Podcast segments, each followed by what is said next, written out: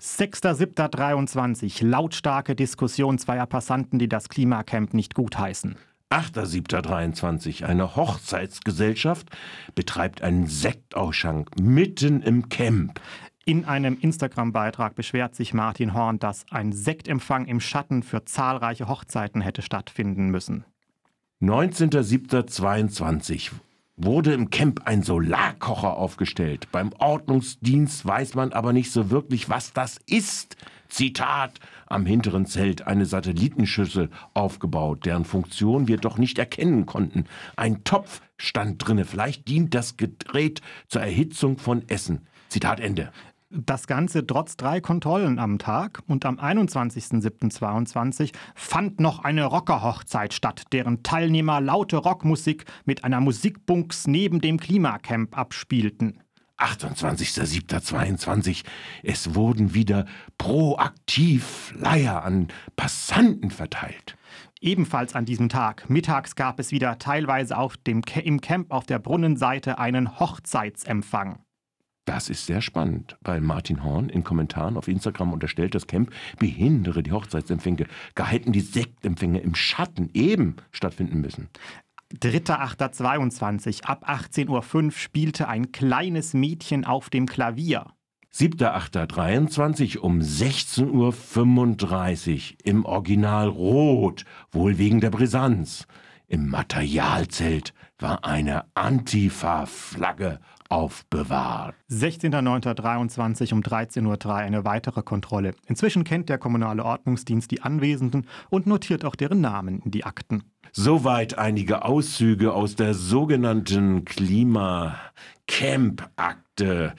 Neben mir steht Sebastian Müller und Sebastian Müller hat diese Klima Camp-Akte aufbereitet. Was ist diese Klimacamp-Akte? Was haben wir da gehört, Sebastian? Das sind Überwachungsprotokolle, die die Stadtverwaltung bzw. das Ordnungsamt anfertigen lässt vom kommunalen Ordnungsdienst, der bis zu dreimal am Tag oder auch in der Nacht ähm, schaut, was am Klimacamp so passiert und zum Beispiel nachts, wenn die Menschen, die sich dort aufhalten, schlafen, die auch aufweckt und kontrolliert. Es sind noch andere Sachen drin, die sind auch gar nicht so unproblematisch. Zum Beispiel gibt es einen Obdachlosen, der sich engagiert und über den ähm, werden dann auch Beobachtungen die der Ordnungsdienst möglicherweise aus anderen Quellen hat, ähm, zusammengeführt. Ihm wird auch unterstellt, er sei Teil der Punk-Szene, obwohl er überhaupt gar nicht punkig wirkt, so vom Auftreten her. Er würde betteln, was er auch bestreitet. Also das sind einfach ähm, Dinge, die die Stadt wohl gesammelt hat, um sie dann im Verwaltungsgerichtsprozess äh, gegen das Klimacamp zu verwenden. Im RDL-Interview hat Tobias vom Klimacamp in Bezug auf die Eilentscheidung gesagt, die Gegenseite hätte einen hohen personellen Aufwand betrieben, hätte 200 Seiten unter anderem mit vielen eidesstattlichen Versicherungen äh, gefüllt und äh, daraus aus dieser, wie hm. du sie nennst, Klimacamp-Akte auch ausgiebig zitiert. Also insgesamt äh, ist diese Verwaltungsakte, glaube ich, weit über 1600 Seiten stark. Das sind jetzt auch nicht immer sehr, äh, also sind jetzt nicht sehr intensiv beschriebene Zeitungsseiten, sondern das sind zum Teil einfach diese E-Mails, in denen eben der KOD hingeht, Fotos macht vom Klimacamp, notiert, was er da irgendwie sieht. Auch da kann man sich schon fragen, ob eine solche Überwachungspraxis nicht in die innere Versammlungsfreiheit eingreift, denn ähm, ich muss ja an einer Versammlung teilnehmen können, ohne dass ich Angst haben muss, äh, Gegenstand staatlicher Überwachungs Maßnahmen zu werden.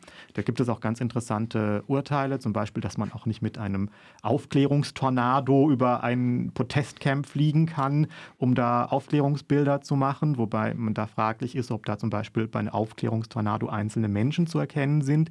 Wenn ich jetzt in die Doch, Klima die sind sehr hochauflösend. Wenn ich jetzt da in die Klimacamp, äh, also ob man die identifizieren kann dann nachher, wenn ich jetzt in die Klimacamp-Akte reingucke, dann sind auf den Fotos zum Teil Passanten erfasst, die sich einfach nur zufällig auf dem Platz aufhalten, aber auch eben Menschen, die Teil des Camps sind und die auch so dokumentiert werden, was sie da eigentlich machen. Mhm. Du bist ja auch öfters da gewesen, insofern wirst du auch sicherlich da drin auftauchen. Ich habe mich noch nicht entdeckt. Hast du ihn noch nicht entdeckt? Oh, dann ist ja also im Prinzip das Lückenlo äh, lückenhaft.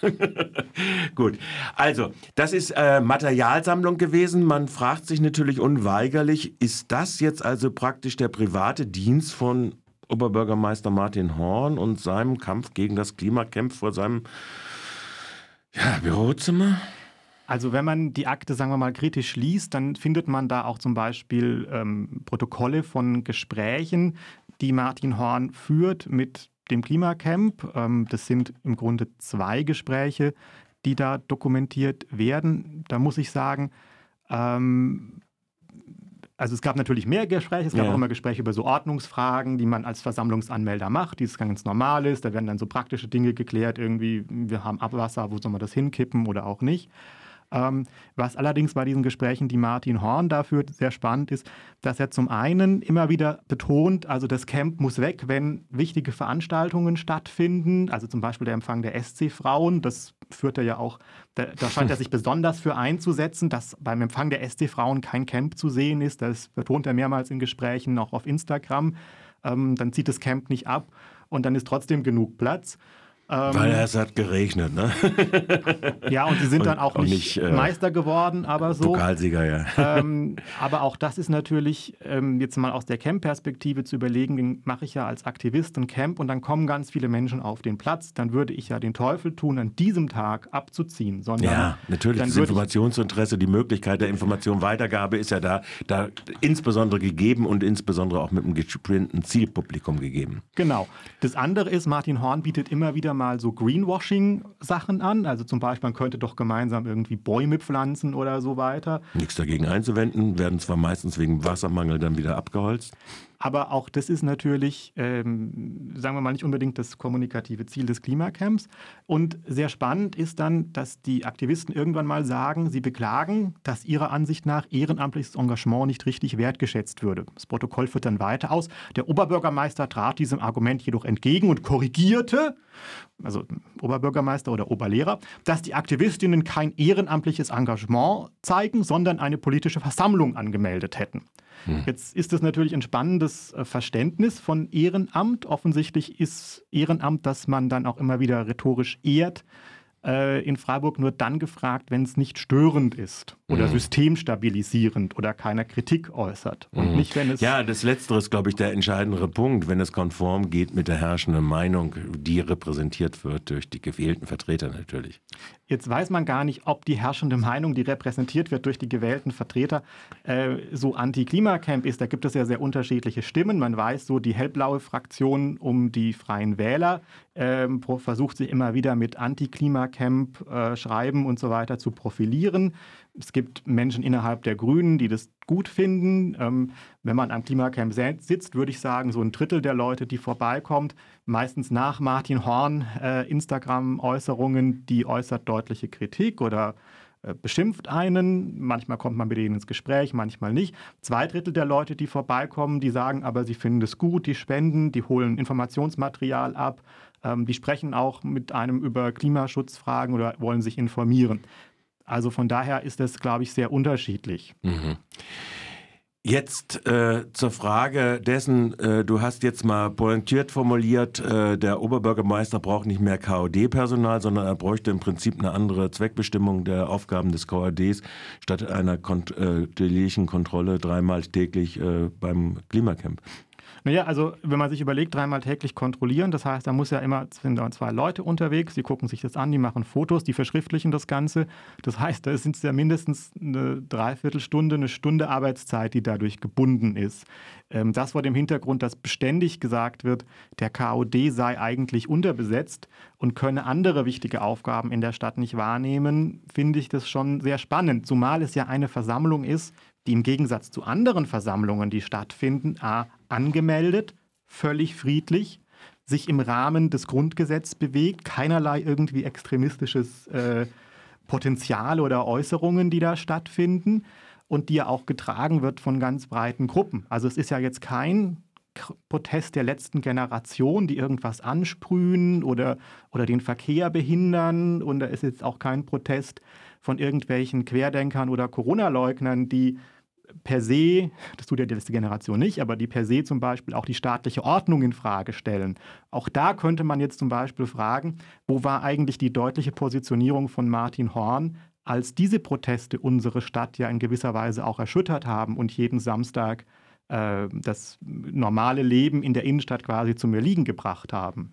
Ja, das ist eine gute Frage. In, äh, wird er wahrscheinlich ja sagen, ich habe doch immer gegen die Schwurbelei, bin ich doch immer gewesen. Wann? wann, wann ich habe es zwar nicht gehört, aber er hat doch die notwendigen Vorsorgemaßnahmen getroffen und war so insofern Gegenstand der Kritik doch auch. Er hat im Rahmen der übertragenen Verwaltung das getan, was die Stadtverwaltung tun musste. Genau. Gut. Du willst zur Frage, welches Vögelchen dir da das gedroppt hat, diese Klimacamp-Akte, äh, nichts sagen. Könnte man sowas nicht eigentlich auch über so Auskunft begieren oder gibt das das Landesinformationsgesetz des Landes nicht her, dass man solche Sachen eigentlich auch Einblick bekommen müsste durch eine normale Anfrage, durch Frag den Staat? Das kann einfach jeder ausprobieren. Geht auf fragdenstaat.de und äh, fragt einfach mal die Stadtverwaltung Freiburg nach äh, den Informationen, die sie über das Klimacamp gesammelt hat und bittet die zu übersenden. Sie liegen ja in gut aufbereiteter Form vor. Deswegen ist es dann auch so, dass die Stadtverwaltung nicht argumentieren kann, ähm, da würde ein besonderer Aufwand entstehen und das mit Gebühren belegen. Denn im Grunde ist diese Akte ja äh, öffentlich. Es sind bei Frag den Staat im Moment ganz andere spannende Dinge unterwegs. Denn ähm, es gibt eine Entscheidung des Regierungspräsidiums, dass zumindest die Geschäftsordnungen und die Zusammensetzung von den Bereichsausschüssen für den Rettungsdienst dem Landesinformationsfreiheitsgesetz unterliegen. Und ähm, dann kann man einfach mal überall danach fragen, äh, wie das ist. Das Landesinnenministerium hat gesagt, dass die Protokolle, die Zusammensetzung und auch die Geschäftsordnung des Landesausschusses für den Rettungsdienst ebenfalls frei zugänglich sein müssen. Ähm, da erwarte ich in den kommenden Wochen, dass mir die übersandt werden. Und da gibt es einen langen Kampf von den Geschäftsstellen der Bereichsausschüsse, das sind meistens beim örtlichen Roten Kreuz als Träger des Rettungsdienstes und insbesondere auch von den Vertretern der Krankenkassen, die im Bereichsausschuss sitzen, dass das ähm, nicht veröffentlicht werden soll ähm, weil sie da bestimmte Dinge befürchten. Es ist nun aber so, das ist eine Behörde, die muss sich wie eine Behörde verhalten und hat halt auch bestimmte Informations- und Transparenzpflichten.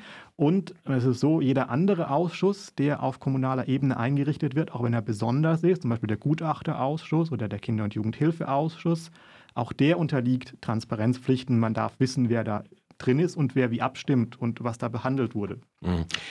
Das ist also eine Anfrage, die du gerade am Laufen hast über das Landesinformationsfreiheitsgesetz, das sehr eingeschränkt ist im Verhältnis zum Bundesgesetz, muss man auch dazu sagen, obwohl auch dort die Auskünfte sehr stark behindert werden.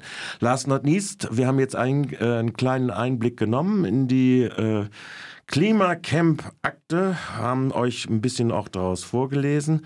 Was folgt jetzt daraus? Jetzt haben wir das Urteil ähm, im Eilverfahren des Verwaltungsgerichtes. Das Verwaltungsgericht sagt, wenn wir abwägen, dass es eine Dauerveranstaltung ist, dass es zwar vom Versammlungsrecht geschützt ist, wenn wir dagegen haben die Handlungsfreiheit der Glühweintrinkenden, die Hand Berufsfreiheit der Standbesitzer, die Glühwein ausschenken, äh, dann wäre nicht einmal es notwendig, äh, zumindest das, was äh, durchaus potenziell konsensual wäre, nämlich im Eingangsbereich einen Infostand weiter zu betreiben, äh, des Rathauses weiter zu betreiben, äh, das wäre nicht mehr zwingend erforderlich. Dein Kommentar dazu? Also so wie ich das verstehe, hat sich das Verwaltungsgericht im Eilverfahren das angeguckt und gesagt, ah, es gibt auch, Sie wollen eine sehr lange Dauer der Versammlung machen. Das heißt, es ist Ihnen durchaus zuzumuten, auch einmal einen Monat lang die Versammlung nicht durchzuführen.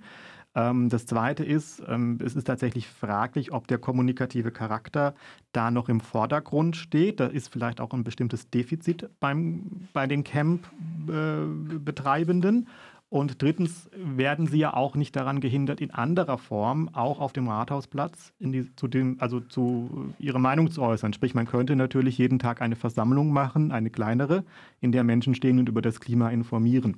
Jetzt ähm, kann man sagen, wir haben dieses Camp, das haben wir in Freiburg sehr lange betrieben. Das ist vielleicht auch sinnvoll, da haben sich auch viele Menschen informiert. Man muss sich aber, glaube ich, als Aktivist auch immer selbstkritisch fragen, ist die gewählte Form meines Aktivismus die zielführende, insbesondere auch vor dem Hintergrund, dass wir alle nur begrenzte Ressourcen haben und dass man sich möglicherweise überlegen kann, ob nicht andere Dinge zielführender wären. Hier spricht der Altstadtrat, sage ich dazu nur abschließend.